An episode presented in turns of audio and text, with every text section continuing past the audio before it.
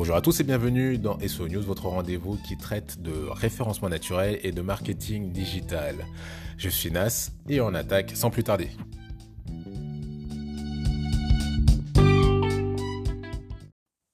Au sommaire de cette émission, on va parler de Bard, l'intelligence artificielle de Google. Et en deuxième partie, on parlera donc du groupe Meta qui veut euh, mettre du changement dans leur application Facebook. Eh bien écoutez, on commence sans plus tarder. Donc avec Bard. Donc juste pour rappel, hein, pour essayer de vous contextualiser la chose, dernièrement Bing, donc le moteur de recherche, a implémenté euh, dans celui-ci euh, ChatGPT. Donc on a maintenant un mélange d'intelligence artificielle et de moteur de recherche donc euh, dans Bing.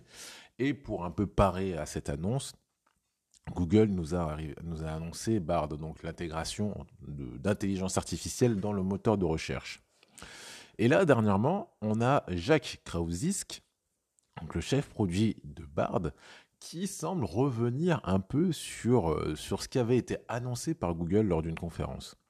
Donc je vais vous lire euh, globalement ce, qui, euh, ce, que nous dit Jacques Krausisk et on va, on va décoder un peu tout ça.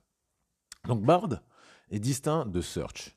Donc parler de capture d'écran de Search dans le contexte de Bard n'est pas exact. Bard est une chose, puis les fonctionnalités d'IA générative dans la recherche sont distinctes.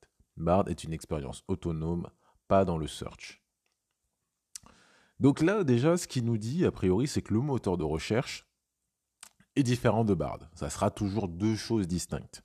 On peut même comprendre, a priori, alors à voir à quel degré d'exactitude, que l'intelligence artificielle qui est responsable des recherches dans le moteur de recherche n'est pas Bard. C'est deux choses distinctes. Ensuite, donc Jacques Krausisk nous annonce Bard et ChatGPT sont deux grands modèles de langage, pas des modèles de connaissance. Ils sont excellents pour générer un texte à consonance humaine, ils ne sont pas bons pour s'assurer que leur texte est basé sur des faits. Pourquoi pensons-nous que la première grande chose à faire serait la recherche, qui consiste essentiellement à trouver de vraies informations? Donc là, si on décrypte un peu ce qu'il nous dit, c'est que Bard, effectivement, est très bon pour pouvoir échanger, pour pouvoir avoir des conversations, tel ChatGPT, mais que vraisemblablement, les informations fournies par, euh, par ces intelligences artificielles n'est pas fiable. On peut échanger avec, mais vraisemblablement, c'est pas là où on aura les informations les plus intéressantes et les plus pertinentes, ou les plus euh, sécures, on va dire. Et enfin, il finit avec une autre déclaration. Nous allons essayer de nous améliorer pour générer les requêtes qui y sont associées, ainsi que pour transmettre notre confiance aux utilisateurs. Les utilisateurs verront un onglet indiquant afficher d'autres brouillons, ce qui éloignera les gens des résultats de recherche.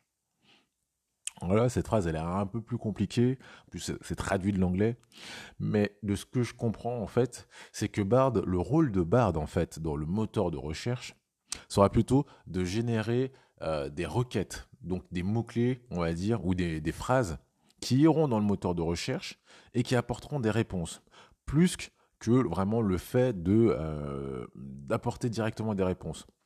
C'est quelque chose en réalité que, que j'ai pu constater moi sur Bing, ou lorsqu'on on va euh, lui, euh, on va échanger avec lui, on va voir qu'à un moment, il va euh, faire une synthèse de notre échange et prendre un mot-clé, des mots-clés dedans, pour effectuer la recherche à travers Bing.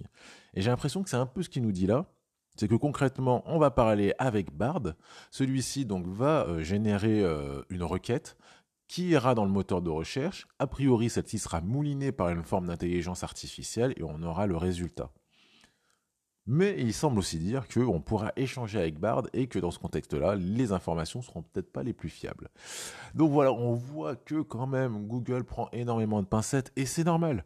Puisque là, avec Bing dernièrement, Bing s'est fait quand même, euh, a eu quelques critiques forcément sur la fiabilité des informations qui ont été euh, données par son moteur de recherche via l'intelligence artificielle.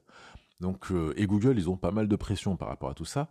Donc, ils sont très prudents. Ils mettent des pincettes à voir si ce qu'on a interprété euh, est juste. Et puis, bah, écoutez, hein, euh, à suivre, puisqu'on est censé avoir 20 annonces dans l'année. et qu'on est déjà au mois de mars et qu'on n'a pas vu grand chose arriver. Donc, donc voilà, je pense que les prochains mois vont être très intéressants. Juste avant de parler donc de méta et de, nouveautés qui vont arriver dans l'application Facebook, le temps pour moi de vous rappeler que SO News, c'est une émission quasi quotidienne. Aussi, je vous invite à vous abonner. De cette manière, vous êtes sûr de ne louper aucun épisode et ça permet donc à l'émission de gagner en visibilité sur les plateformes de podcast. Aussi, je vous invite à le faire et je vous en remercie d'avance.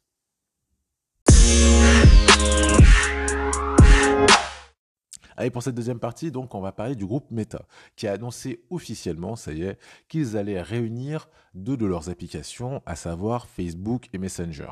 Alors, juste pour, pour resituer, hein, bien entendu, Facebook, si vous êtes sur ordinateur, vous avez accès à votre messagerie, mais effectivement, sur téléphone portable, donc sur smartphone, les deux applications sont bien dissociées. Tom Allison, donc le directeur de Facebook, a annoncé, je cite, Nous testons actuellement la possibilité pour les utilisateurs d'accéder à leur boîte de réception Messenger à partir de l'application Facebook. Et vous verrez que nous étendrons bientôt ces tests. Donc voilà, hein, c'est assez clair. Prochainement, on va avoir de plus en plus de personnes qui auront la possibilité euh, d'échanger des messages directement via l'application Facebook. À savoir que c'est un revirement un peu de situation puisque Mark Zuckerberg euh, avait annoncé lui-même un une dissociation des deux applications puisqu'initialement elles étaient ensemble. Il avait dit la messagerie devient de plus en plus importante sur mobile. Chaque application ne peut se concentrer que sur une seule chose à notre avis. on voit qu'il y a un revirement euh, dans tout cela. Mais force est euh, de constater euh, que, bah oui, euh, c'est quelque chose qui, qui, qui fonctionne déjà sur Instagram. D'ailleurs, je vais vous citer une, une phrase donc, du directeur de Facebook. Sur Instagram, les gens partagent déjà les Reels près d'un milliard de fois par jour par le biais de DM. Et sur Facebook, nous constatons que le partage privé des Reels est également en forte croissance. Donc ce qu'ils nous disent en gros, c'est que bah oui, effectivement, pour échanger du contenu, être sur la même application vraisemblablement, ça a du sens, et que c'est quelque chose de plus en plus euh, qui prend de plus en plus de place euh, donc euh, dans les dans les échanges d'utilisateurs et que Facebook se doit de répondre à ça. On notera aussi quand même en parallèle que Facebook est pas mal, même beaucoup influencé, ou le groupe Meta plutôt, pardon. Le groupe Meta est quand même très influencé par tout ce qui se passe sur TikTok, et que TikTok aussi a, implémenté, pardon, une messagerie où effectivement beaucoup de, euh, contenu est échangé dessus, et euh, on peut comprendre que Facebook veuille tenter donc de réunir le tout pour augmenter le partage sur leur messagerie. Eh bien écoutez, hein, euh, affaire à suivre, on va voir comment ça va se mettre en place et, euh, et si tout cela est bien ergonomique.